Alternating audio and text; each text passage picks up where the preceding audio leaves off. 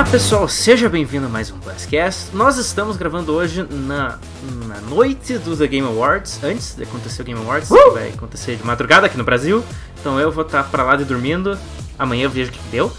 Mas uh, o The Game Awards trouxe um, um, uma discussão interessante sobre a importância, é, tipo, quais jogos são grandes o suficientes para estarem na, na premiação de jogo do ano, né? Porque a gente teve aí cinco jogos nominados, que foram é, Inside, Titanfall 2, Doom, Uncharted 4 e Overwatch. E só o Inside tá lá representando os jogos indies, parece até que é uma cota de jogos indies para o jogo do ano. Claro que tem uma categoria própria só para jogos indies, mas muitos aqui, eu inclusive, acham que jogos indies precisam ter uma em 2016 em particular, tem mais jogos indie que mereciam estar naquele lugar. Por isso estou aqui com meus grandes amigos. Em primeiro lugar, Roberto Rezende. Opa, boa noite aí, galera. Ou bom dia, sei lá, que hora que você vai estar ouvindo. Mas é de noite. aqui é de noite. E André Ramos. Bom dia, boa tarde, boa noite. Um beijo no coração de vocês.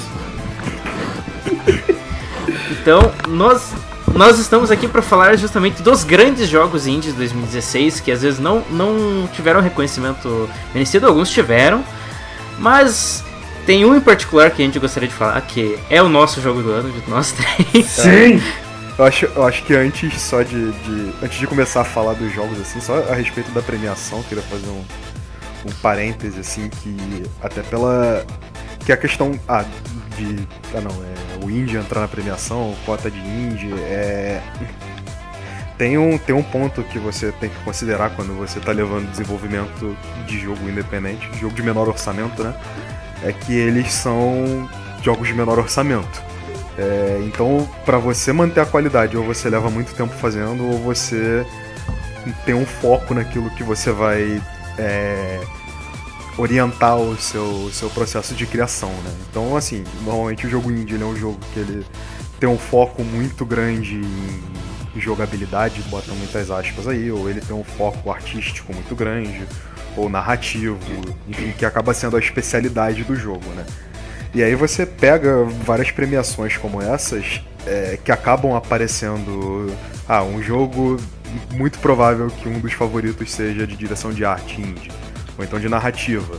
É, o, o, sentido disso é exatamente esse, é que você acaba concentrando todos os esforços para tornar o jogo excelente naquilo, e aí ele acaba merecendo premiações, né?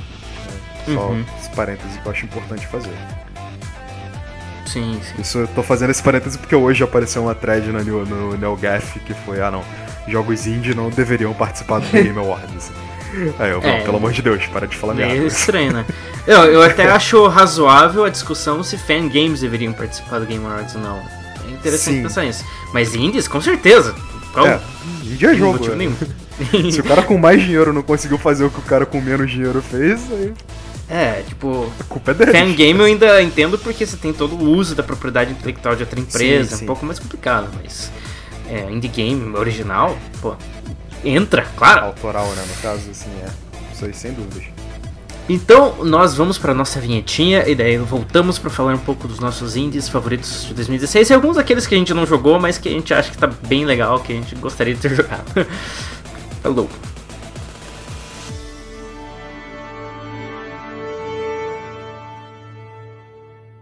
Muito bem, pessoal.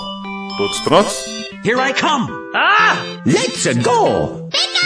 Come on, step it up! Hi! This is Snake. I'm done here. É hora de começar mais um Last Cast.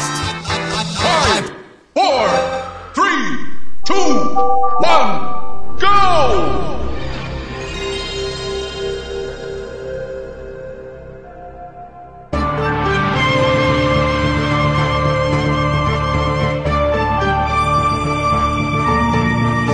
André, por favor, já que você está aí, você acabou de jogar Super Metroid, eu te para você fazer você parar de jogar Super Metroid para gravar aqui. Me diga aí, o que você considera um jogo indie? Eu considero um jogo indie um jogo que não tenha um grande orçamento como os AAAs ou os exclusivos das grandes empresas e que são lançados de uma maneira independente, sem financiamento, sem um marketing. Tipo assim, digamos que tem um limite pra, pra ser um jogo indie em questão de orçamento. Então, eu acho que se baseia mesmo em questão de dinheiro. Principalmente dinheiro. Principalmente dinheiro, porque Roberto. eu acho que até que pode dar. tá, Desculpa, até. Vai, Roberto, depois eu falo. Não, Não, é- É, eu, eu, eu gosto da, do limite ser o orçamento também, porque assim. É, tanto faz, às vezes você tem uma, uma publisher grande publicando o jogo, mas Exato. ele certamente é um jogo de orçamento menor, entendeu?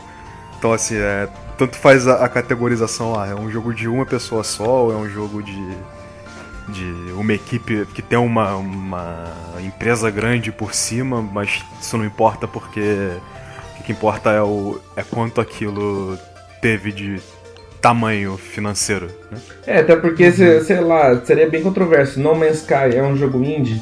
A equipe é pequena, teve um investimento depois da Sony, mas eu não sei como é que diferencia exatamente essas coisas. É, o No Man's Sky talvez fica no mesmo lugar estranho que talvez The Journey ou que The Walking Dead. Será que The Walking Dead é indie, considerando que você tem uma, uma franquia grande por trás? Ou o Journey, que ainda ah, o estúdio é- acho que pertence à Sony, tem o desenvolvimento da Santa Mônica. Ou um jogo que nem Child of Light, que é feito dentro da Ubisoft. Mas pelo setor que, que não ele- tem tanto investimento. Sim. É Uma equipe que é uma equipe de, de inovação, assim, e por isso eles acabam tendo, tendo, tendo é, orçamentos menores, né?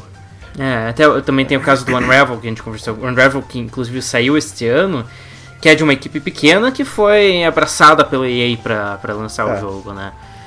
Mas eu diria que, tipo. Então ele é um. Não, não, mas eu, eu diria que sim, em em relação aos jogos, a divisão, a divisão tem que ser simplificada entre orçamento se, tipo, e equipe. O quanto que foi investido, o número de pessoas e dinheiro naquele projeto. Porque senão é muito louco. Se for em questão de sensibilidade artística, se você pensar um jogo como Spec Ops The Line, cara, é praticamente um jogo independente. Aquela história não seria contada por um grande estúdio. Porque é bem violento, é, não é nada como vende no mercado, se arrisca, é quase experimental às vezes. Mas é um jogo que foi vendido, porra, para as grandes massas. É um jogo com orçamento, com propaganda e tudo mais. Essas coisas são E complicadas. é um jogo que. que tenta o dar um tapa No na cara do jogador, né? Exato, e o próprio. Não, e o próprio No Man's Sky. No Man's Sky, assim. Pô, No Man's Sky Sim, sim. é um jogo que nasceu independente, mas, porra, o jogo apareceu no Sim. Conan O'Brien, apareceu nos É. talk shows, vendeu pra. Não vendeu pra caramba, mas é, teve uma grande propaganda. Eu não sei se vendeu bem ou não. É, o, o, o caso do No Man's Sky é até engraçado, porque talvez um dos maiores problemas dele foi a Sony ter tentado vender ele como um AAA, né? Sendo Exato. que ele era É. um indie, né? Eu nem, colocam- eu nem sei se é isso, eu acho que foi, foi mais a, a Sony vender errado mesmo, assim, né? Eles Uhum. meteram. Tipo, eles criaram uma expectativa que é- não é nem questão de ser maior ou menor, mas é diferente, sabe? De, Sim, no sim. sentido de que tinha. Não tem coisas que tinham que ter, assim. Não, e. Ao contrário, Não, Tinha mas, mas, tinha mas, no, mas no momento que eles colocam o preço de 60 dólares pra competir com o AAA, entendeu? Você, Sim, sim, sim. você acaba deixando aquele status de indie meio É. bizarro, né? Eu, eu ainda acho que o formato de distribuição, ele é um. Em média, ele é uma boa forma de você ver, assim. É um jogo que ele é distribuído retail com preço de 60 dólares. É É, um jogo que difícil você não é né? considera indie, assim. Exato. Né? Mas você tem o Hitman, por exemplo, É. que definitivamente não é indie e não tem uma distribuição dessas, até onde eu saiba. Sim, sim. É, Tá? sim. ah, existem indies que têm lançamento físico, isso não é, não é raro, mas, mas geralmente eles não são, justamente porque o orçamento, dado o orçamento, como a gente estava dizendo, é. muito mais barato você distribuir apenas digitalmente. Isso. Mas assim, eu acho que pra, pra nossa finalidade, assim, a gente tá falando de jogos cujo. é, cujo orçamento e distribuição não estão nessa faixa dos 60 dólares de venda, sabe? Dos jogos de 60 dólares. Preço e custo, Uhum. então. Acho que, acho que essa é uma boa forma de limitar, assim. Que até é curioso porque justamente o The Witness, que é o nosso indie favorito desse ano, ele saiu custando 40 dólares, né? É o mesmo tre- preço que, digamos, o Record, que é um, um Double A, não é um Triple A, mas é um É. Double A. Não, é, mas assim, o Record ele foi mais uma estratégia de inserir franquia, sabe? Uhum. Ele era um jogo pensado como um jogo de 60 dólares, só que a Microsoft vendeu por 40 por, por uma estratégia de inserir franquia nova. né? Não, é, não é que ele não pudesse Entendeu? Não é, não é, não é questão de magnitude, mas de estratégia mesmo. É você ter um prejuízo aí para poder inserir uma marca nova pro público. Deixar um pouco mais fácil o pessoal comprar, né? Isso, isso. Eu adoro, esse, Então. eu adoro esse caminho que os videogames estão tomando, tipo assim, além dos jogos de 60 dólares, de grande orçamento, e, e por mais gigante que possa ser, ou até curto, tanto faz. Mas daí estão surgindo, como os indies ganharam uma força imensa, agora tem jogos de 8, 20, 40 dólares que contam histórias diferentes, são experiências que não poderiam Uhum. ter no jogo AAA, mas daí você, pô, por um valor mais barato, você pode ter algo diferente, cara. Isso, isso só abrange a, a, a mídia. É, é, é interessante porque, digamos, na geração passada, a gente teve muito essa polarização, né? Que os jogos ou ficaram muito grandes ou muito pequenos. Sim. Exato. E daí agora a gente E tá começando começo, a ter. E, no- e aí no começo dessa geração você soma o fato de que assim, você tinha jogos com custo muito grande que estavam fracassando seriamente em entregar qualidade, sabe? Sim. Jogo quebrado e tal. Então assim, é, esse esse 40 dólares assim que a gente bota o double A assim, por assim dizer, né? Ele é Uhum. o cara que ah, ele ele não é tão caro a ponto de te experimentar um certo risco, te, te permitir ter um certo risco, mas ele é caro o suficiente para chamar a atenção de estar num, num alto nível aí de qualidade É. de É, o- o- termos tecnológicos. Eu, né? eu confesso, sinceramente, de coração, que as experiências que mais me marcaram esse ano nos videogames vieram de jogos independentes. Tipo assim, no meu top 3 estão dois jogos independentes. E que me mar... E dentro de qualquer mídia foram coisas das que quais mais me marcaram. Então, cara, eu acho um caminho É. bem. Não tem preço esse caminho, sabe? É algo bem importante que tá acontecendo. É, o que É, eu acho que a gente esse- viu bastante nessa geração foi justamente dos, dos jogos grandes, um pouco menores, É. como o caso dos. Verdade. E também a gente viu indies grandes, né? Sim. Jogos que ainda são indies, mas são de um escopo maior do que a gente tá acostumado a ver. Poderiam Sim. até se, E- se, dependendo do valor, assim, poderia mudar e poderia ser um AAA, dependendo como fosse, eu não, não ligaria. Hum. São, assim, dá pra você dizer que, ah, tal, esse primeiro jogo ele não venderia como um AAA, mas o segundo já venderia, Exato, sabe? exato. Uhum, é um jogo uhum. que ele já mostrou valor pra você ter um investimento pra ser um 2 em um preço pesado. Tem alguns que se encaixam nessa categoria assim. Então, vamos falar de joguinhos? Vamos falar de Vamos joguinhos. falar de joguinho. Tá, É, vamos, vamos Roberto- deixar as estrelas pro final ou pro começo? Só pra. Pro final. As estrelas, as estrelas vamos deixar pro final. Agora vamos, Vamos falar deixar dos- pro final? Tá. Começar pegando mais leve. Por favor, Roberto, faça as honras. Tá, então eu posso. Como é que eu faço? Eu posso falar o que eu quiser aqui? Eu É, vou- escolhe um aí e nos Tá, fala então sobre ele. vamos, vamos começar com historinhas emocionantes então, né? Que é Uhum. o. um, eu vou falar de dois jogos aí. O, o primeiro todo mundo conhece que é o Unravel, que ele foi aquele o maluco tremendo, né? 3 do ano passado, né? Que. Enfim, tipo, chamou bastante atenção. Saiu, eu, eu peguei o jogo pra jogar logo no lançamento. Tava um da EA. preço legal aí no, no. Na Origin, uns 40 reais. Aí fui ver assim, já, ok, assim. Tipo, foi. Era um jogo que, sei lá, o- o- eles criaram tanta expectativa de, nossa, vai te emocionar e tal e tal, mas eu achei um jogo muito confuso, né? Assim, tanto que, pra mim, assim, entrou no. Ah, ok, tipo, só, só um jogo que entrou na minha lista do que eu joguei, mas não acho que ele tenha nenhum mérito, assim. Foi um jogo que ficou meio que esquecido, porque realmente o, o grande valor dele foi pô, definitivamente ter um cara que se apaixonou por aquilo que ele tava fazendo, de ser um jogo que pegou talvez a empresa mais empresa da, da história dos videogames e começou a investir em projetos menores, né? Tipo, pegar estúdios menores.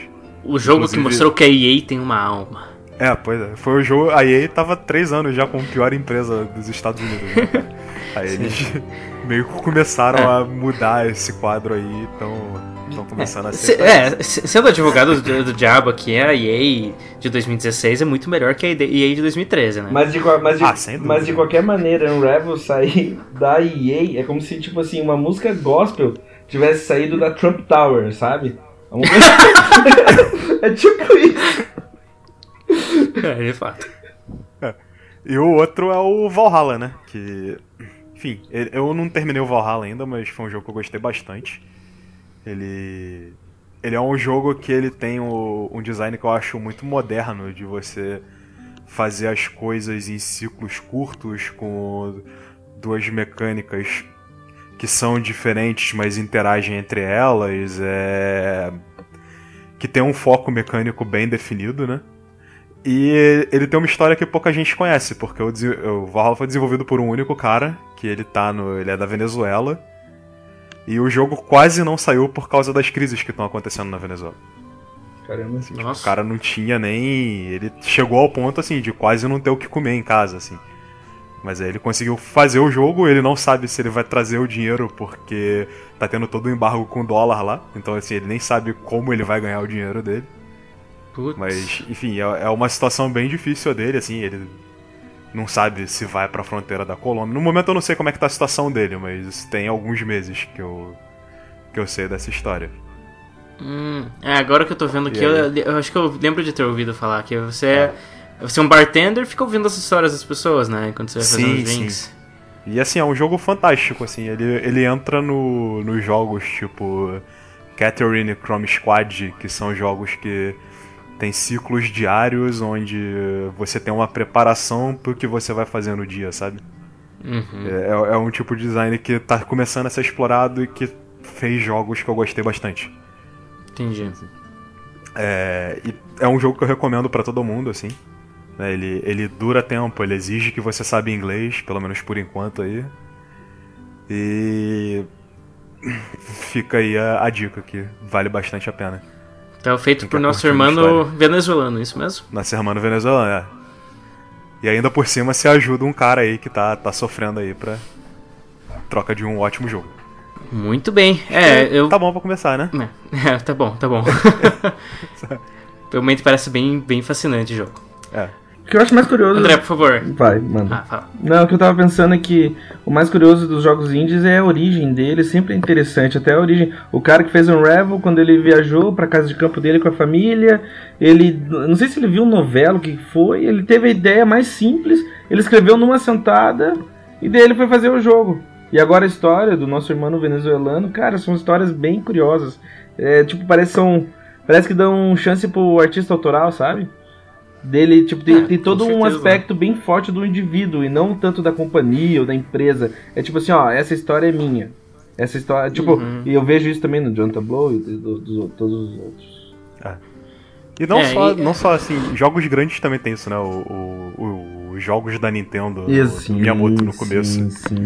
Eles tinham muito essa é, cara, assim, acho que. Mas é bem mais raro. Né? Não, é raro. Não, é, até você for ver se não, não, eu não sei nem se é questão de raridade, mas é, é uma questão, acho que hoje de momento. Antigamente ele, ele era assim, sabe? Eu... Antigamente os mas jogos que... eles tinham muito essa pegada mais no começo. Eu tava lendo hoje. Mas será que não é porque era mais, mais oriental? Isso se perdeu um pouco. Eu acho que talvez isso seja um traço oriental, sim, porque eu acho que isso ainda acontece muito é, Nos jogos japoneses. Muita frequência né? com designers japoneses, mas isso tem mais a ver com a cara de como o japonês desenvolve o jogo em comparação uhum. com o ocidental.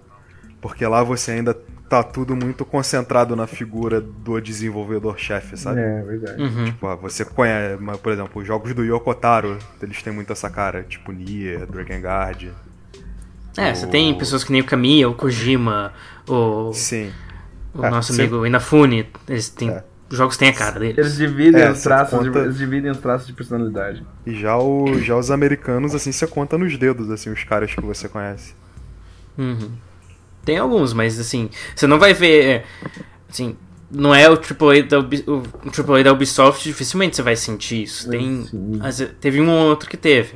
Ou, ou, até Call of Duty chegou a ter isso um pouco, daí se perdeu. É, é interessante ver É, isso. você. No, no, no, americano você tem a cara do estúdio, assim, né? Tipo, ó, os jogos da Respawn você sabe como é que vai ser. Tipo Titanfall, os primeiros Modern Warfare. As torres do Ubisoft. É, a Ubisoft sim, ela sim. já tem uma cara mais de companhia. Eu acho que assim. É, sei lá, se sair todo mundo e entrar, eu acho que eles vão continuar fazendo a mesma coisa. É, poderia existir é, o Ubisoft é, muito, é produção é. em série, né? É, mas assim, ah, você tem. Se no ocidente você tem indústrias que fazem sim, tipo, o caso da Respawn, comentei, o. É, tem a BioWare, tem. A, a CD Projekt Red. Rational, CD Projekt, sim. Tem, é. Claro, tem muitos exemplos disso. E pra mim o Jonathan Blow é o exemplo, é o cara mais oriental dos ocidentais aí. Você olha pra hum. trabalho dele, você, você sabe que é um trabalho dele. Sim, sim. André, por favor, citem um joguinho. Gente, como assim? Só tem, tem dois jogos indies que eu quero falar. Então acho que eu vou começar pelo Inside. Inside eu tive a sorte de o meu grande amigo Renan, que também tá no podcast, ele deixou. Eu, ó, eu tô com Inside, vem aqui em casa, vem jogar, vamos fechar hoje. Eu falei, vamos! Cara, foi uma das melhores coisas que eu joguei no ano. Tá no meu top 3 esse ano. Cara, por onde começar? É um jogo 2D de plataforma com alguns puzzles que tem uma das histórias mais interessantes do ano. Eu não quero contar nenhum spoiler porque eu não quero estragar a experiência para ninguém. Só que eu digo só o seguinte, Inside é um dos melhores jogos que eu já joguei. E é uma das maneiras mais criativas de usar uma mecânica simples, tipo assim, entre aspas, simples, que não, não há nada muito complexo durante o jogo, é uma jornada, mas ela é, jornada, é uma das jornadas mais interessantes que eu já passei. Eu, eu diria sobre o Inside, Inside também foi um jogo que eu gostei bastante, que eu joguei também no lançamento, que ele é o... Eu, eu, defino ele como o melhor simulador do século XX, já feito por um videogame, né? o interessante, o, o, o, Inside pode ter qualquer tipo de interpretação, é uma obra meio aberta. Toma essa Battlefield 1. Sim, sim. Toma essa, é, mas ele é, ele é, uma, ele é uma obra muito, muito cinemática, assim. Né? Sim, tipo, sim. É digamos que, é mais... digamos que o jogo, independente das ferramentas, tem um foco grande na história. Sim, Talvez dessa maneira seja cinemático? Oi? Talvez que dessa maneira. Não, não, eu, eu tô falando, eu tô falando na, na ideia de construção de cenas mesmo, não Sim, na ideia de. Verdade. de cutscene ou coisas do é, gênero. Claro. É, tipo, ele, é, ele constrói as cenas pelo gameplay, assim. Não, e tem grandes e... momentos, tem grandes momentos. Sim. E, e é, é, legal que as animações dele são muito bonitas, né? Sim. Então, extremamente fluidas. Daí o jeito que ele é. trabalha com a câmera, com efeitos de luz, acaba deixando é. todo um, um tom. Ele, ele trabalha, ele trabalha o efeito de luz de uma forma assim que você é muito anticonvencional, porque é, jogo, jogos assim que trabalham com tons de luz e escuridão, é, a escuridão ela sempre significa o perigo e a luz sempre significa seu ponto de segurança. O Inside uhum. é exatamente o contrário. No momento em que você está na presença da luz, é o momento onde você está mais exposto e por isso é o mais perigoso. Então, assim, ele ele meio que consegue inverter uma convenção que você já tem na sua cabeça, no seu instinto, e ele faz isso pelo gameplay, sabe? Sem contar que, cara, você pode parar em qualquer momento do Inside, daria para você moldurar o momento. Aquele jogo é bonito demais, gente do céu.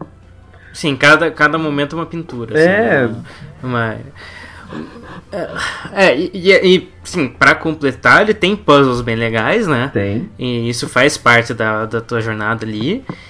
Uh, tem uma, um arco de história que não, não envolve nada sendo contado para você explicitamente, mas você vê, é, você entende a história pelo contexto do mundo que é apresentado, né? E por eventos que acontecem com o seu personagem. Então é bem. É, é uma forma de contar a história um pouco diferente, que tem outros jogos que fazem dessa forma, mas ainda não é uma coisa muito comum. Mas como, e... é, como a história é tão boa, porque a história do, do Inside é um tesão, cara. E sem contar que, tipo assim, o jogo é uma mistura de Limbo com Akira, com 1984, e funciona. e funciona, e é incrível. Tipo, daí você fala assim, não, peraí, e como é que pode tantas influências dentro de uma obra e, tipo, e mexerem com você tão profundamente? Cara, é, é muito louco isso daí. É muito louco. Porque jogando Inside, não só isso, jogando Inside eu tive medo, eu achei engraçado, eu fiquei encantado pela beleza do jogo, e depois eu fiquei assustado de novo e achei engraçado ao mesmo tempo. Cara, é um jogo muito doido. Eu acho que é difícil, assim, você é, pular entre tantos gêneros e o jogo, mesmo assim, te estimular de várias maneiras e te levar a tantos lugares. Nossa, só tem meu respeito e admiração. De forte, forte. Uhum. Pra mim, a, a única coisa que para mim diminui um pouco a experiência do Inside é que ele é muito Limbo 2, sabe? É, se você jogou Limbo, o Inside segue. Ele é uma, uma sequência lógica daquilo, Sim, né? definitivamente é uma evolução, eu acho que ele... uma evolução natural do Limbo. Uhum. Ele, claro, ele faz maior e melhor, eu diria, sim, mas sim. ele ainda bem segue a mesma, a mesma linha. Né? Eu não acho que isso chegaria, não, não, não, atrapalha a experiência, mas considerando, eu entendo o que você quer dizer, mas para mim, pessoalmente, não, não afetou negativamente, sabe? Foi, uhum. foi gostoso crescer com isso e foi gostoso passar pelas duas experiências. Eu ainda pretendo voltar a jogar o Limbo, para revisitar. Eu gosto da, eu gosto da maneira como a Playdead conta as histórias deles. É tipo, eu gosto bastante. Porque imagina, uhum. eu não vejo assim, se você for pensar, Unravel tá bom, é meio parecido, mas um, uma, uma, uma, companhia que usa o jogo de plataforma 2D para contar uma história. Mas uma história mesmo, assim, sabe? Tipo, ó, ok, através do gameplay, através de puzzles e, e, e plataforma, você vai passar por essa experiência que tem começo e meio fim. Eu acho impressionante, cara. Eu adorei aquele, aquele jogo. Eu não posso comentar nenhum momento mesmo, não posso soltar nenhum spoiler, né? Eu acho melhor não, né? Porque... Tá bom, tá Até bom. porque tá Inside é um, jogo, é um jogo curto, né? É, e eu não, eu não, fecha... e eu não estragaria a experiência para ninguém, mas puxa vida, como eu recomendo. Foi uma, foi uma das melhores coisas de qualquer mídia. Esse jogo, cara, eu sou virei fã. Sim, agora é minha vez de falar de um joguinho. Já que o, já que o Roberto falou de de um jogo feito por nosso irmão venezuelano, eu vou falar de um jogo feito por nosso irmão argentino, veja só. Eu nem sabia que ele era argentino até bastante tempo depois de jogar ele, que é chamado AM2R, que é uma sigla, que não é mais uma sigla, mas era uma sigla para Another Metroid 2 Remake. Esse jogo começou a ser desenvolvido lá no final da década passada, na época que todo mundo fazia tipo, eu, eu acompanhava a comunidade Metroid na época, existiam infinitos projetos de remakes do Metroid 2. Especialmente depois do Zero, que a Nintendo fez o Zero Mission, que foi muito bem aceito. O pessoal queria fazer um remake do Metroid 2 que era preto e branco tal. Era um jogo que merece, que merece, merece um, um remake bom. E no meio de tanto surgiu esse um, que era apenas outro remake de Metroid 2.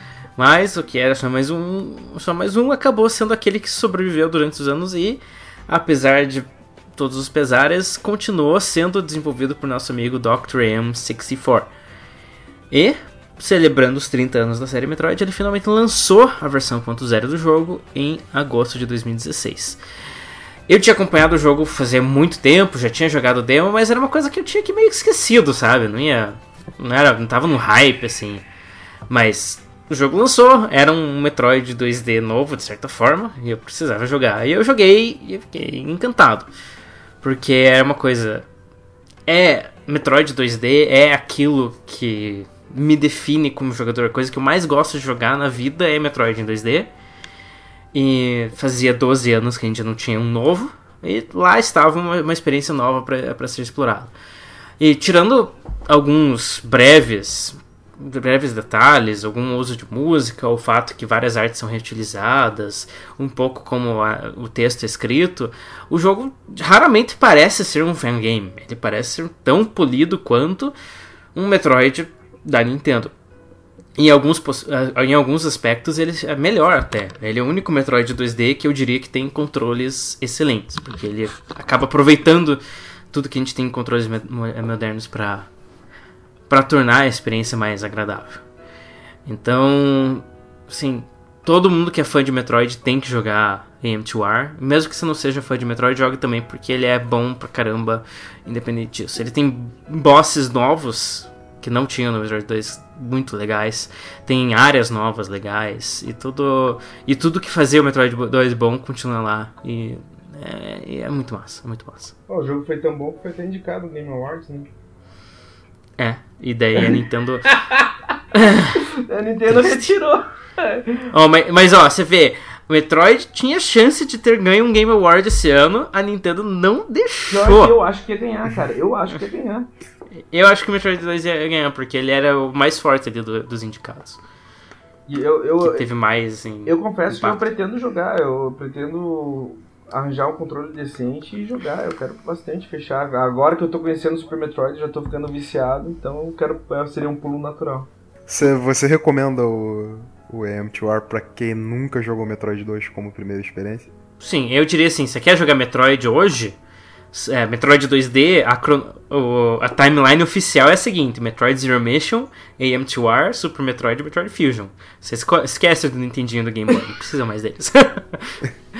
tipo, a, a, gente, eu tô fazendo com os meus amigos, a gente, faz, a gente fez um mês passado, a gente vai fazer um agora em dezembro também. De a gente se reunir um dia e jogar os quatro seguidos, os quatro Metroids. Os quatro Metroids são esses daí. A gente não joga do Nintendinho e do Game Boy. Sim, Os dois têm seus valores, mas eles são jogos que envelheceram bastante, e a não ser que você seja um foi fervoroso de Metroid, eu não diria que vale a pena. Isso é muito louco, né? Tipo assim, no videogame ser possível que um, de maneira independente, um cara sem incentivo nenhum, pega uma obra de um grande estúdio e refaz e fica melhor que a obra original. No cinema isso chega a acontecer, mas sempre tem investimento por trás, sempre tem um estúdio, ainda mais com, com esse mercado de remakes que acontece. Mas nos videogames eu não lembro de ter um remake assim, disso ter acontecido. Hum. É que, é que no videogame tem a retroalimentação da tecnologia exato. e dos fundamentos, né? É, exato. Porque ele, ele pega o que era bom dos jogos 3, 4 e 5 e aplica no 2, entendeu? Tipo, ele, ele, ele não inventou aquelas melhorias por si só na maior parte das vezes. Ele pegou aquelas melhorias das próprias continuações do jogo original. Sim. E, a, e ele retroalimentou elas naquele primeiro jogo. É muito meta esse processo aí todo. é bem louco. E no cinema, digamos, seria, isso seria possível, mas eu acho que ele não seria, não seria tão gritante, sabe? Sim. Ah, mas acontece, acontece. Por... Eu, eu tava pensando assim, nossa, exemplos do cinema. Eu tenho alguns. Tipo assim, vocês viram? Uhum. Tem o Velho Oeste, é dos Indomáveis, e o filme original é de 50 e pouco. Cara, o filme do original de 50 e pouco era um filme ok. E o, o de 2007 é um tesão. É, tipo, é bem melhor. E o cara era fã do original. Daí o cara faz um jogo melhor que o original. Tipo assim, no, no, no caso do uhum. filme também, você fala, nossa, como assim, gente? Isso é muito louco. Mas bem bonito também. É, porque. De... É a forma como o fã decide incorporar, né? Se ele só vai refazer por refazer, ou ele vai incorporar tudo aquilo que a gente descobriu como mídia, que veio depois, né? Sim. Bom, eu posso trazer o próximo jogo? Acho que pode. Certeza que você quer continuar no M2R? Eu não ligo. Não, por mim, tranquilo o M2R, já, já falei bastante. Eu quero falar então do Severed com todos vocês. Hum. Hum. Cara, o Renan falou pra mim do Severed, eu tava de boa. Ele falou, cara, você tem que jogar Severed, Severed é fantástico, Severed é maravilhoso. Severed foi um dos poucos jogos que eu é, tornei a, digamos assim, eu cheguei a platinar o jogo de tanto que eu gostei, cara. O Severed é uh -huh. bom demais. O jogo funciona bem, liso, rápido, a história é bonita, Dungeon Crawler for Life. E o Severed, ele é feito pelo mesmo pessoal que fez o Guacamelee, né? Que foi aquela coisa que a gente falou, tipo, é, é digamos, a gente não conhece tanto os nobres das pessoas, é que nem na Play 10, né? Mas a gente conhece o estúdio. É, e, e, eu acho muito legal a forma como tanto o Guacamelee quanto o Severed, ele, ele trata sobre a morte, né? Só que Sim. os dois tratam de forma tão diferente. Criativa. De uma maneira e, criativa. E, porque o, o Guacamele tem influência mexicana, então ele trata a morte da forma mexicana, que é mais alegre, né? Fest, de festa, né? E, e, o Severed já não, o Severed é bem mais sombrio. O Roberto jogou também, né? Joguei também, joguei. Mas não, não terminei ainda. Tá na meta ainda pra esse ano. Né? Não esfregou o suficiente a tela do Vita, não? Oi? Não esfregou o suficiente a tela do Vita? Não, não. Cara, eu, eu, nem, eu nem achei assim, tipo, não é um Kid Icarus, sabe? Que destrói teu, teu console, mas. Tipo, é um jogo que eu, ah, eu gostei bastante porque ele é um jogo definitivamente feito para mobile, assim. Ele entra uhum. muito. Ele não é o Tier Away, mas ele entra muito no, no nível do Tier Away, que é, não tem como você portar aquilo pra. pra um PS4, sabe? Sim, definitivamente você não vai, daria. Você vai, você vai perder coisa da sua experiência porque ele tá muito atrelado é, tanto ao touch quanto à sua proximidade do touch. Não, e a, então, assim... e a, maneira como o jogo faz, assim, você segura o. Você é obrigado a usar a espada com a mão que a personagem usaria a espada. É cheio desses detalhes Sim. que só fortalecem a experiência pro mobile. Sim. Ele é. é um. Ele é um jogo muito, muito pensado, assim, para você fazer as coisas com pouco tempo, sabe? O que me deixou muito surpreso deles terem lançado o jogo pro Vita e não pro, pro iPhone, por exemplo. É verdade. Ele provavelmente saiu pra Vita é. primeiro por uma parceria que eles têm com a Sony, porque todos os jogos deles saíram primeiro pra PlayStation, né? Pode ser. Eu, eu joguei ele quando ele saiu no Vita, mas assim, eu já, já senti. Esse jogo provavelmente vai sair pra celular. Sim. E daí ele acabou saindo pra celular e acabou saindo pra 3DS e pra Wii U também, que faz sentido por ter Sim. tela de toque, né? É, e provavelmente vai sair pro Switch também. Provavelmente uh, vai, merecido. é. Mas é... É, é, um jogo, é um jogo muito, muito bom de você jogar porque ele, ele é um jogo de reflexos, né? Que é uma coisa que você tem muito no, em mobile e que ele consegue trabalhar muito bem aquilo. Ele consegue, tipo, ele trabalha bem o domínio de uma mecânica, que é a mecânica de você cortar na posição certa, né? Tipo, melhor do que qualquer Zelda feito pela Nintendo que tentou fazer isso no Wii. Mas. E ele faz isso ainda em, em ciclos curtos, contando uma história interessante para você poder aproveitar isso e tornar isso um, um ótimo jogo de mobile, assim. É, o que é legal é que ele pega uma mecânica nível mobile de simplicidade, que nem. É uma mecânica similar, digamos, a Fruit Ninja, né? Que você tem que cortar paradas. Sim, é um Fruit Ninja. É, é um, é um é Fruit Ninja que eles conseguiram trabalhar bem naquilo. Sim, e, e, e eles trouxeram Tipo, não são cenas isoladas. Você tem todo um mundo por trás, você tem exploração, isso, você isso. tem personagens, você tem ah. é, uma narrativa. Ele pega, ele pega duas mecânicas muito básicas de, de jogo mobile, que é essa mecânica de Fruit Ninja e a mecânica de exploração de labirinto. Uhum. Também é uma coisa muito simples de você fazer mobile. Ele pega aquilo, junta aquilo, é, coloca aquilo num nível elevado de que quem sabe fazer jogo faz né? E aí não sai um joguinho que você fez no seu, no seu quintal, sabe? É um jogo realmente é, muito bem feito. Sim. E com arte muito bonita, música é. legal. E eu, e eu admiro muito jogos que fazem, que fazem isso, sabe? De pegar um conceito muito básico e levar isso num, num nível de profundidade grande. Sim, sim, bem deveria. Tipo, tipo que o Mario Run vai fazer, por exemplo. Uh, eu acho Opa. que isso que eu admiro em, isso que eu admiro em jogos mobile, assim. Aham. Uhum. É, digamos até é uma filosofia meio Nintendo, né? De pegar um conceito bem simples e, Levar até os limites. tirar o máximo de suco que você consegue. Sim, sim. Então, já que o, o André falou do Severed, Roberto, sua vez novamente. Eu vou, vou passar pra parte do Inafune, né, então. Assim, que é o... Vai lá. É, o Mario Number 9 eu não vou falar muito, porque já teve um podcast que eu até participei aqui do Blastcast, né? Mas uhum. saiu, é, você confere aí no número que o Renan sabe qual é. E. Mas eu queria falar do Gunvolt 2, né? Que é o. Não é um jogo do Inafune, apesar de ser um jogo do Inafune. Ele é a sequência do Gunvolt 1, que já tinha saído ano retrasado, não foi isso? isso. É, ele é um jogo de 2014 e ele, ele é feito pela equipe que desenvolveu os Mega Man Zero e o Mega Man ZX. Que são os Mega Man que a galera não costuma gostar. É, sei lá por quê. E, cara, foi, foi um jogo que me surpreendeu muito, porque eu sabia que eu ia gostar, porque é um jogo de plataforma da escola do Inafune, mas ele, ele é muito. ele amadureceu muito o conceito do primeiro jogo. Assim, tudo bem, também é uma coisa que, que os jogos do Inafune costumam fazer. Se o seguinte ele costuma pegar o primeiro jogo e evoluir muito aquilo. Mas foi, foi uma forma muito surpreendente, assim, né? É, é, um jogo que você joga com dois personagens, esses dois personagens dividem fases e algumas fases no caso, e você vê que a fase foi toda bem pensada para dois jogos, assim. Tipo, foi. Eu, eu, que tenho o hábito de jogar os Mega Man inicial, você, você começa a se acostumar a ver como é, lá do Mega Man 4 evoluiu para um design do Gunvolt 2 e você começa a ver assim que, pô, não, ainda tem traço do que eles fizeram lá pra cá, mas tá evoluído, sabe? E é um jogo que, se você gosta de jogos de plataforma 2D, eu recomendo fortemente você jogar. Você chegou a jogar. É, você, você chegou a jogar o Mega Man X4, X5? Não, Mega Man X4 é o meu jogo favorito da tá, vida. Tá, então considerando o X4. co, Você tá perguntando isso pro Roberto? eu não fazia ideia, mas ó, eu adoro o X4, acho foda pra caralho.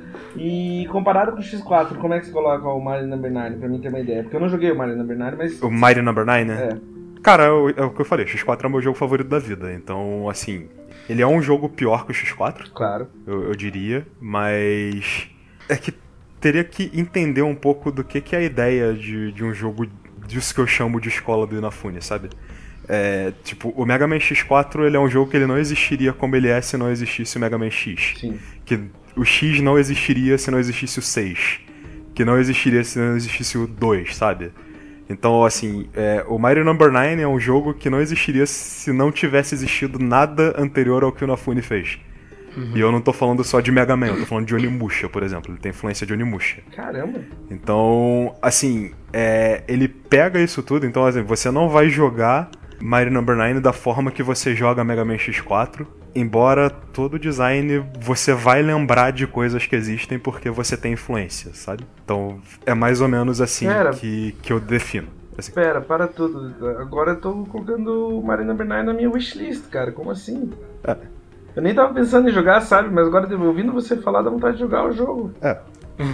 ele é um jogo. Ele é um jogo Ouça ele... o Blastcast que a gente fez sobre o Mario é. Number 9 com o Roberto, que você vai entender bem o que é, todos os pensamentos eu sobre. Vou, eu não vou, é, eu vou ter que ir Mas, enfim. Então ele é um jogo que eu, eu recomendo, mas assim. É, eu acho que como todo jogo do Inafune, você aproveita melhor quando você. Isso vai para qualquer jogo, né? Assim.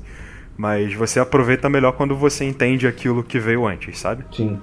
Assim, eu, eu não sei se eu recomendaria Mario Number 9 pra alguém que nunca jogou Mega Man ZX Advent. Acho que é melhor jogar o ZX Advent primeiro. Nossa. Sabe? E... Oi? Tá, achei meu problema então. Oi? não, não tô falando que um significa o outro, mas assim, eu acho que. Ah, pô, eu não jogo Mega Man desde o X4, X5, X6, o que inclui a maioria das pessoas. Sim. Como é que você me recomenda voltar? Eu acho que eu recomendaria agora pelo Gunvolt 2, que eu acho que é um jogo muito bom, e pelo Mega Man ZX Advent. É, o Gunvolt sempre me deixou curioso, porque eu tinha visto um, assim, eu, um parecia um, um Mega Man moderno bem legal. E o 2, pelo que você tá falando, é melhor ainda. Então eu vou. vou... É, o 2 o dois, ele consegue evoluir todo o conceito do primeiro, assim. Ele, uhum. ele é definitivamente um jogo que. Ele tem momentos mais memoráveis, sabe? Embora uhum. o primeiro seja muito bom. E é o Assim, é o primeiro Mega Man que eu gosto mais de enfrentar o chefe do que as fases. E é graças aos chefes, não porque as fases são ruins. Sabe? Então, uhum. foi, foi um jogo que eu fiquei muito feliz de jogar. Embora tenha um spoiler no final, depois eu conto para vocês qual é, mas não vou deixar pra, pra galera Ixi. que é bem vergonhoso, assim. tá. Tá. É... Então, tipo, só o Gunvolt tá no meu top 5, assim, então obviamente eu recomendo. Ele vai sair pro PC um dia, mas ele já tá no 3DS. Beleza. Querem fazer uma rodada relâmpago pra gente passar por uns até a gente chegar no, naqueles que realmente. No, Sim. Naquele que todo mundo quer, quer falar. Sim. Ah, é... eu queria. Eu queria falar só de mais dois rapidinho, que são Vai, dois que não tem nada então. a ver, né? Que rodada é o The Turing Test. The Turing Test é aquele que eu ia te perguntar, vai ser jogo que. Ele é, um, ele é um jogo que se você gostou de Portal, você vai gostar dele. Portal, The Talos Principle. Ele é muito aquele jogo de você resolver puzzles. Uhum. Embora ele seja bem mais simples de resolver, ele tem uns puzzles mais complexos. É, não espere um Portal. Portal é um dos meus jogos favoritos. Não sei porque. Só, só de ler o nome do Turing Test me fez pensar em Stanley Parable, sei lá. Não, não, não, é, não, não são jogos eu equivalentes. A mesma coisa, eu pensei a mesma coisa. É, tipo, não, não sei. Não, é. Remete. Não, não, não, são, não são jogos equivalentes. Não, não, hum. não chega nem perto, assim. Tá, Mas o, é, é, um bom jogo de puzzle, assim. Tipo, eu, eu gostei bastante embora não, não ache nada incrível, assim, é. diria. memorável, sabe? É indispensável, não é, mas se você gosta de puzzle, é um, é um bom jogo de puzzle uhum. para você jogar. É, tem o Videoball também, que é um, é um bom jogo para você jogar multiplayer. Ótimo jogo para você jogar multiplayer, ele é quase um esporte, assim, se você for começar a jogar, sabe? Que ele é, é um jogo de equipe onde você tem que fazer gols, só que tem várias bolas saindo ao mesmo tempo. Você tem um jogo que atira, né? E aí eu vou fazer uma propaganda porque eu fui um dos que traduziu o jogo para português. Você encontra aí no PS4, PC e Xbox One. E tem a versão em português em todos se você quiser jogar. É um ótimo que jogo para você jogar online. Recomendo fortemente você dar uma chance. Muito bom. É, eu ainda quero falar um pouquinho do, do Firewatch, que eu não consegui fechar ainda, eu joguei um pouco. É, eu quero fechar. O Firewatch, ele é um walking simulator, mas ao mesmo tempo ele também não é tão walking simulator quanto a gente está habituado. Ele é muito sobre a relação entre duas pessoas. Você é uma dessas pessoas, é outra pessoa, você fica falando no rádio o tempo todo. E ele tem. Sim. O que me incomoda no, nos ditos walking simulators é quando você realmente você só anda. E o, o Firewatch, pelo menos, ele, ele tem coisinhas para você fazer, tem coisinhas para você encontrar. É, o Firewatch é um jogo de pique-pega, né? Uhum. ele não é só Tipo, ah não, bota as crianças pra correr, não. Ele, ah não, você corre, mas aí você. Você tem, tem um objetivinho um, ali, né? É, tem um objetivo, assim. Olha, eu. É, eu, eu, o, que, o, que eu, o, que eu achei mais massa do Firewatch foi o esquema do mapa, que não é um mapa digital que a gente tá acostumado. Realmente o personagem tira um mapa de papel e uma bússola, daí você tem que se orientar por É. ali. Isso, isso eu achei muito massa. É, Eu, eu achei legal, mas eu achei meio mal executada. Assim, Hum. eu, eu gostei da intenção, espero que tentem fazer de novo, mas eu acho que não foi dessa vez ainda. Aham. Eu É, confesso então- que pelo, pe- por ter a arte do Oli Moss, que eu acho um dos grandes artistas trabalhando atualmente, ele trabalhou em toda a direção do ar, toda a direção de arte do Firewatch. Pra mim, Firewatch é quase obrigatório. Eu acho tipo assim, um jogo bonito demais. Desde que foi lançado, eu quero comprar, eu só não comprei ainda porque dinheiro, mas eu vou comprar. É, bonito Mas ele é, ele é realmente um jogo bonito, assim. É, o Oli Moss é um grande artista, pra vocês terem uma ideia, ele fez até a, a arte de alguns Oscars, ele fez, tipo, a arte, ele é o, o- o artista-chefe, assim, sabe? Ele sempre tá trabalhando nos projetos bem bacanas. E, cara, quando eu descobri que ele tava trabalhando no Firewatch, eu segui todo o projeto e pra mim é... Preciso conhecer, preciso jogar. E é isso. Infelizmente a gente não tem tempo de falar de todos eles. Não! Ainda tem Owl Boy, tem Super Hot, tem Stardew Valley, tem Hyper Light Drifter, tem Mother Russia Blitz, tem. Mother Russia Ah. Blitz. Tem todos eles. É, a gente não jogou todos eles, então a gente infelizmente não pode falar de todos eles. Mas tem um que a gente não pode deixar de falar. Tem um que é o meu jogo do ano, o jogo do ano do André, o jogo do ano do, do Roberto. E de longe. que é que é, assim, é, é incomparável, incomparável é o The Witness, que é do nosso caro, caro Jonathan Blow. Então, é até curioso que Limbo e Braid foram jogos que saíram mais ou menos na mesma época e foram é, pioneiros dos jogos indies, né? As suas continuações saíram no mesmo ano também. E, mas The Witness, ao contrário do, do Inside, ele... É, não, pera aí, pera aí, só, só uma correção histórica aqui. fala. É, não, não, isso não é verdade, não. O quê? Tem os dois anos de diferença do Braid pro Limbo, sabe? O Limbo saiu Braid dois é anos de depois? 2008, é. O Braid é de Hum. 2008, o Limbo é de 2010, assim. Ah, Mas, então assim, é. dá pra dizer que os dois são uh, da mesma fase, sabe? Assim, Sim, sim, que é as aquele fases dos indies. né? começo, é, é a fase indie game the movie, sabe? Que é quando surgiram aqueles primeiros jogos, assim, indie que começaram a chamar a atenção. Uhum. Justamente da, da época da... Nossa, fugiu o nome agora, da, do Marketplace da Xbox Live Arcade. Isso, É, isso. que começou, que trouxe o Fast, trouxe o Super Meat Boy e esses jogos aí. do- é tudo da mesma época, assim. É, então não- eles não saíram tão perto um do outro, mas eles são de- da mesma, são da mesma contemporâneos. fase. Né? Dá pra você dizer que são Contemporâneos, sim. Exatamente. E, e o The Witness ele acaba sendo completamente diferente do que era Braid, de certa forma. Que É, até. não, tam- foi- Também não concordo. Mas fala aí, fala aí, eu também não Não, no sentido assim, que quando, quando foi anunciado o The Witness, foi anunciado junto com o PlayStation 4, naquele evento de 2013. Ah, E você pensa assim, pô, Braid é um jogo de 2D sobre viagem no tempo, coisas assim. Daí você vê o The Witness, é um jogo em 3D, numa ilha colorida sobre resolver puzzles. Nesse sentido, sabe? É uma coisa que, Aham. à primeira vista, não faz sentido nenhum. Sim, à primeira vista não tem nada a ver uma coisa com a outra. assim. Mas. Assim, eu até. O Roberto jogou antes que eu e ele foi uma das pessoas que me convenceu a jogar The Witness. E, e- e eu, eu não tava.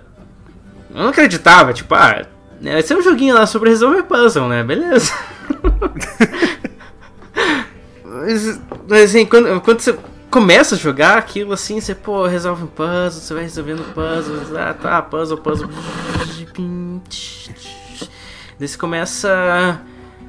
Primeiro que na própria arte de resolver puzzles, na básica, ele é um jogo muito bem executado. A forma como ele vai te ensinando novos, novos elementos dessa da resolução de puzzles, e na forma como ele vai incorporando esses elementos juntos, já é por Sim. si só seria um jogo de puzzle muito bom. É, isso é a, é a escola do design do Blow, sabe? Do Jonathan Blow, que é o, o jogo, o, ele pega um, uma determin, ele pega um determinado desafio, ele vai mexendo aquele desafio e te leva à exaustão de como dominar aquele desafio e passar por ele o máximo de vezes possível, assim. E Uhum. tudo que você precisa mudar é a forma que você vê aquilo, que aí você muda a forma, mas tipo, os princípios pra você resolver são os mesmos, sabe? Então, Isso acaba sendo bem literal, né? sim. como eu já, como eu já tinha jogado Braid na época, Braid pra mim é um dos meus jogos favoritos, eu já tinha visto como o jogo tem várias camadas. Cara, o Braid num jogo só tem três histórias quase ao mesmo tempo acontecendo. Você pode interpretar o jogo de várias formas, então eu tava bem ansioso pro Witness. Eu não sei decepcionado. O Witness é de longe meu jogo do ano. Desculpa, eu tinha que falar. Não, tá certo. Eu, o Witness foi, foi acho que um dos poucos jogos esse ano, acho que o, aliás, o Wind Waker foi o segundo que eu fiz o mesmo tipo de coisa, que eu carreguei mapas ou carreguei ideias ou coloquei é, situações e locais anotados e ficava levando comigo durante o dia para saber, puxa, eu preciso ir em tal lugar fazer tal coisa, puxa, eu preciso fazer tal. Eu tirei fotos de puzzles e mandei para os meus amigos para eles pensarem comigo como que eu ia resolver. foi, foi o jogo mais estimulante que eu carreguei comigo. Eu que carrego até agora. O Witness pra mim é o, é o grande jogo do ano. Me fez ver videogames e experiências interativas ou obras de arte de uma forma diferente. Eu ia falar assim, como é que um cara faz um jogo com um conceito que começa com uma linha ter te levar para muitas situações, repensar a, a, repensar a perspectiva de usuário e produto e por aí vai. Você, o Witness foi um dos, uma das poucas experiências que me fez ver o mundo de uma forma diferente. Porque você olha ao teu redor e fala, caralho, tem um jogo aqui. Você olha às vezes uma grade, putz, podia ter um jogo aqui. Sabe? É. é, é eu acho legal como ele traz o, o efeito Tetris. Que aquilo, é aquilo que você sente quando você joga Tetris por muito tempo, daí quando você para de jogar, você quer encaixar tudo na vida real, com os olhos, com a cabeça. Sim. Ele pega isso e, e isso é uma mecânica do jogo. É, eu, eu acho isso fascinante demais. Eu acho que também uma das minhas coisas favoritas do jogo é como quem dá o level up é o jogador e não o personagem do jogo. Você evolui com uhum. o jogo, você que tem. Quando você aprende, não sai de você. É você que foi para outro lugar, você que subiu de level. Isso é muito louco. Eu não, diria, eu não diria nem que é uma questão de nível, mas é uma questão de profundidade, sabe? Você. O, o jogo ele tem um conjunto de convenções e à medida que você vai evoluindo, você vai compreendendo melhor aquelas convenções.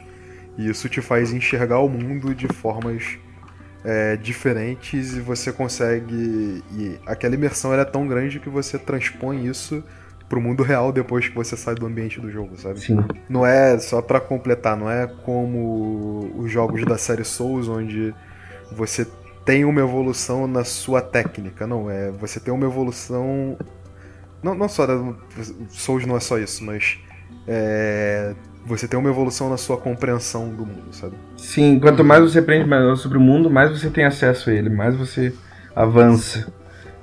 Mas não deixa, ah, mais, é mas não deixa de ser uma evolução do jogador em si, você não acha?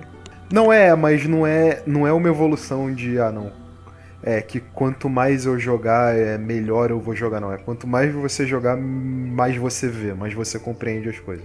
É uma coisa mais, não, não tanto de você adquirir habilidade, mas você conseguir abrir a cabeça, né? Sim. E Isso. se é. preparar para formas diferentes de, de você enxergar um, um, problema, né? É, não é, não é uma questão de técnica, sabe? É uma questão de que para dar um para dar um exemplo, é, sei lá, você tá jogando Street Fighter. Street Fighter quanto mais você jogar, melhor você fica naquilo. Só que não adianta eu te falar é, quando você deve executar um combo se você não treinar. Sim. Agora no The Witness, no momento em que eu te falo, ó, você faz isso, é uma é assim que é assim você, que funciona. você consegue ver a coisa no nível mais fundo. E à medida que você vai pratica, você vai vivendo mais aquilo, você consegue transpor aquilo mais para você, entendeu? Por isso que não é só uma evolução de habilidade, mas é uma evolução de da forma que você enxerga as coisas. É um Sim. pouco diferente, embora seja. É porque porque tem também um pouco de habilidade no sentido Sim, na hora de resolver certeza. os puzzles tradicionais, Sim. você vai existe existe um nível de dificuldade que ele evolui conforme você vai você vai progredindo Tipo, isso aí sem dúvida existe, mas eu acho que o, o diferencial dele não é esse, sabe? Uhum. Não apenas ah, tá. não, o grande diferencial Sim. dele, isso não é um diferencial desse.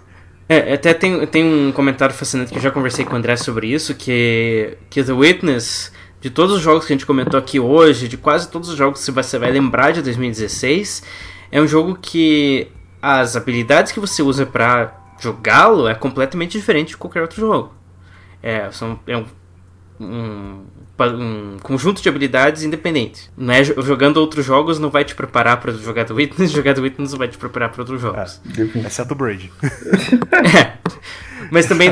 mas, né? mas não de forma. De forma mecânica, não, né? Só de é, forma de compreensão. Não, é porque o Braid ele também, ele também tem essa característica. Só que o Braid você ainda ele ainda engana dizendo que é um jogo de plataforma, sabe? Embora exatamente, ele não seja. Exatamente. É, então você acaba achando que você consegue fazer uma associação. Você acha que Braid parece com o Mario, só que Braid parece com The Witness, não parece com o Mario. Da mesma forma que The Witness não parece com o Portal, parece com Braid, sabe? Então assim. Uh -huh, uh -huh. Mas, é uma, mas... uma coisa muito própria dos do jogos Sim. dele. É, é, é que, tipo, o controle de Braid é parecido com o Mario, o controle de Witness é parecido com o Portal, né? É, mas aqui, se você for pegar as semelhanças. As semelhanças são muito rasas, elas são muito aparentes, mas elas são muito rasas. É, sim. E é justamente por causa dessa característica de como você desenvolve. de como o Blow desenvolve jogos. Sabe? De que você precisa é, se aprofundar naquilo que está acontecendo. Porque assim, é só quando você tem a compreensão funda do que é o jogo que você entende é, que aquilo uhum. não é tão parecido quanto o que você achava que era. Porque quando você vê um trailer, você vê uma coisa, você tá no nível 1 de profundidade. Sim. O sim. nível 5 é quando você tá pensando em como você vai resolver os puzzles assim na sua sala, sabe? Exato. É, nossa, eu preciso jogar Braid de novo. Acho que eu joguei faz 6 anos. Eu tá é, na hora de jogar eu comprei, de Eu comprei Braid agora porque eu não. Eu não tinha Braid, eu tinha Braid só no, no PS3, né? Sim. Uhum. É, pô, o PS3 tá desarmado agora, eu não vou. Eu comprei no PC agora no Steam, que tava 5 reais, assim, pra, justamente pra poder jogar de novo. Pois é, tá, eu, eu tenho que revisitar. O que eu gosto dos jogos do Jonathan Blow, até mesmo do, dos jogos da Playdead, é que eles são cheios de personalidade. Cara, Braid tem todo um mundo, toda uma mitologia, toda, toda uma direção artística diferente do comum. Witness, cara, tem a ilha, cada pedaço da ilha é diferente, cada pedaço da ilha tem sua história. Para mim, eu ainda digo que The Witness é storytelling a partir de puzzles. Eu vejo uma história tipo assim, não só uma história no mundo, nas estátuas, no que você faz, no que aconteceu na ilha e onde você está tentando chegar. Eu acho maravilhoso, maravilhoso. São níveis e níveis, camadas, camadas de momentos e, e situações que cabem entre, e completamente abertos. O, o, o, jogador ele interpreta ou ele imagina o que ele quiser. É, e cada jogador vai ter uma interpretação diferente no final, né? Total. Por isso que é tão gostoso conversar sobre ele. Né? Exato. Né? E um jogo que é capaz de você ter várias interpretações assim, quer dizer que ele é muito rico em, em significados, é muito. é cheio de sentido, sabe? Uhum. Eu acho um jogo muito forte. Não teria como ser um jogo não teria como não ser o melhor jogo do ano, considerando tudo que ele traz. E tecnicamente impecável, impecável! né? Ele é tipo, na, nos, nas coisas, digamos, nas coisas básicas de ser um videogame. Ele é gostoso de jogar, ele é bonito pra caramba, as cores, a luz são lindas. E ele é uma delícia de escutar, e... de escutar até. É, e, e, mas o que mais me fascina é toda a atenção a detalhes, pra, como todos os objetos são colocados num local específico por um motivo específico, né? Não tem nada por acaso. Desde o céu Sim, até o rigor, som do galho. nada. É. Ele usa... É, rigorosamente nada existe lá sem motivo, cara. Isso é realmente incrível. Cara, só faltou, só faltou estimular o cheiro e o paladar, porque o resto usou, é. cara. Porque, meu Deus, como é. E, assim, e, e, quando você joga, você entende porque um jogo desse levou lá, quase oito anos para fazer. Porque Nossa. realmente tá é, as coisas estão lá numa sincronia insana. É. Isso, e, e, digamos, depende do, do, do, nível de perfeccionismo que, que alguém como o Jonathan Blow exige do seu produto para fazer com que ele saia assim. É, sinceramente, para mim, The Witness é uma das mudanças nos videogames mais fortes dos últimos, sei lá quantos anos. Porque assim, não tem como falar de jogo de puzzle sem falar de Witness agora. Não tem nada que, tipo assim, toda vez que eu vejo pra um, um puzzle hoje em dia, de qualquer jogo, eu falo assim, ah, comparado com o The Witness, tá fácil esse daqui. Porque, porra! teve momentos do Witness que eu queria chorar. Eu queria chorar no final, é. gente. Eu não... é. Mas sei lá, o negócio, o negócio do The Witness pra mim não foram nem o, o, os puzzles, mas foi realmente o fato de viver aquele mundo, sabe? Assim, eu acho que não. Sim, sim, É, sim. Mas, mas, é- mas é tudo acho que, sei lá, pode aparecer um jogo de puzzle mais complicado, ou um jogo de puzzle até mais divertido, mas ele não vai.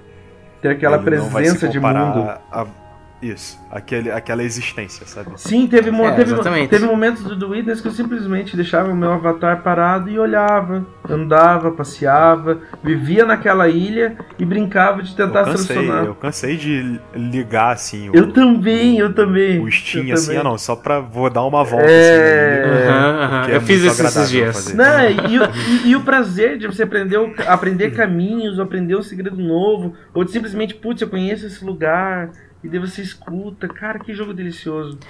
Meu É, Deus. porque, se- porque, digamos, outra pessoa, talvez, se tivesse a mesma ideia, mesmo tipo de puzzle, né, que é usado no The Witness, podia ter feito um jogo que só tem aqueles puzzles em telas isoladas e um menu para você acessar eles. Sim. Nível 1, traço 1, nível 2, traço 2, ok. Agora nível 2, traço 1, nível 2, traço... Isso teria sido um jogo perfeitamente viável. Mas o fato do Witness colocar isso tudo no mundo e dar um contexto para aqueles puzzles e, e dar um motivo para aqueles... Nossa. Sim, porque assim... Eu adoraria continuar falando de Witness, mas é que nem o Roberto disse. Quanto mais a gente falar de, de Witness, maior a chance de a gente estragar a sua experiência. Então, faça um favor pra si mesmo, faça um favor pra sua alma e jogue The Witness. Eu não sei se eu consigo dizer exatamente o quanto que eu amei esse jogo. Mas digamos assim, sendo bem prático, de uma maneira simplista, eu digo o seguinte. Eu joguei o Witness por dois meses e meio. Todo dia eu penso em voltar para o Witness. É o único jogo que eu carreguei, carreguei anotações, um caderno. Comprei um caderno para o Witness. E é o jogo que me fez ver o mundo e a arte de uma forma diferente. É isso, isso é tudo que eu posso dizer. É um jogo que se eu pudesse eu ia encontrar uma máquina pra pagar minha memória só daquele jogo pra eu poder jogar ele de novo e aprender tudo de novo do zero, sabe? É O, o único. O maior defeito de, de The Witness é o fato que depois que você joga uma vez, você nunca mais vai poder jogar ele pela primeira vez de novo. É.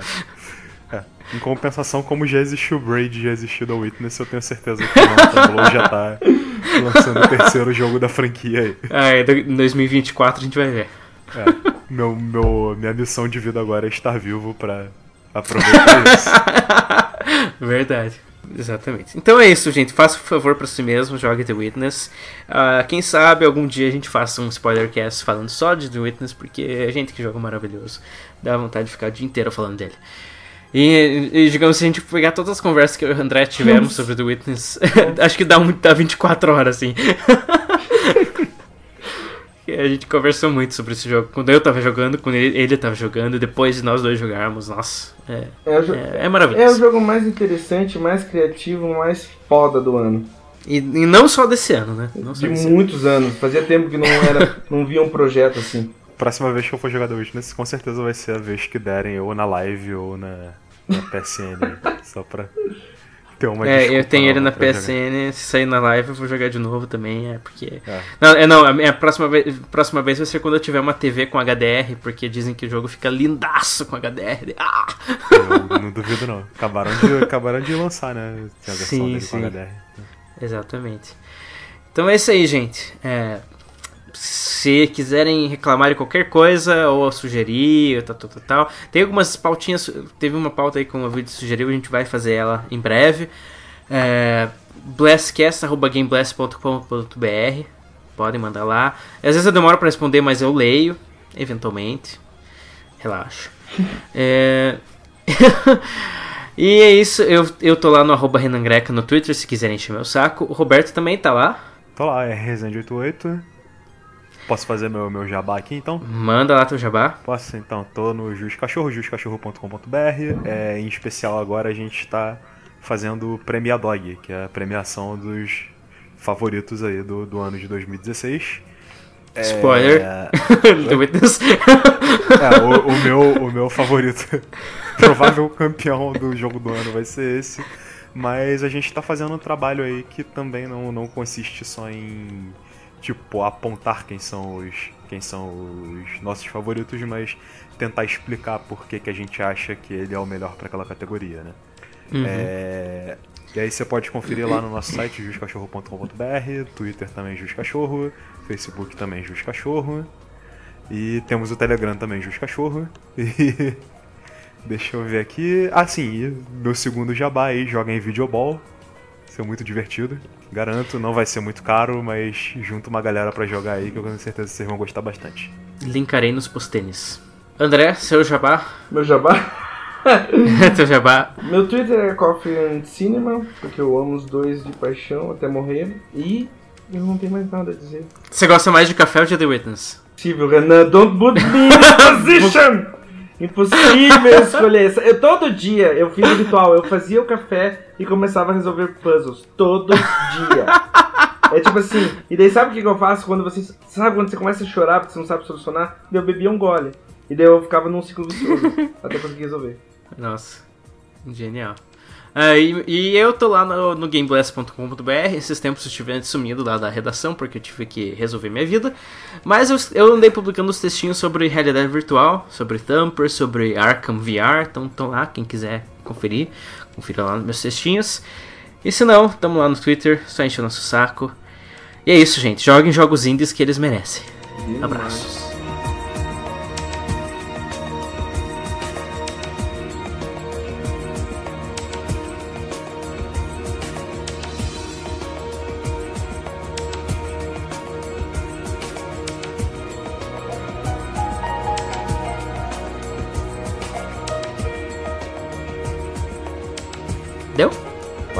Olha, olha, terminou no demais.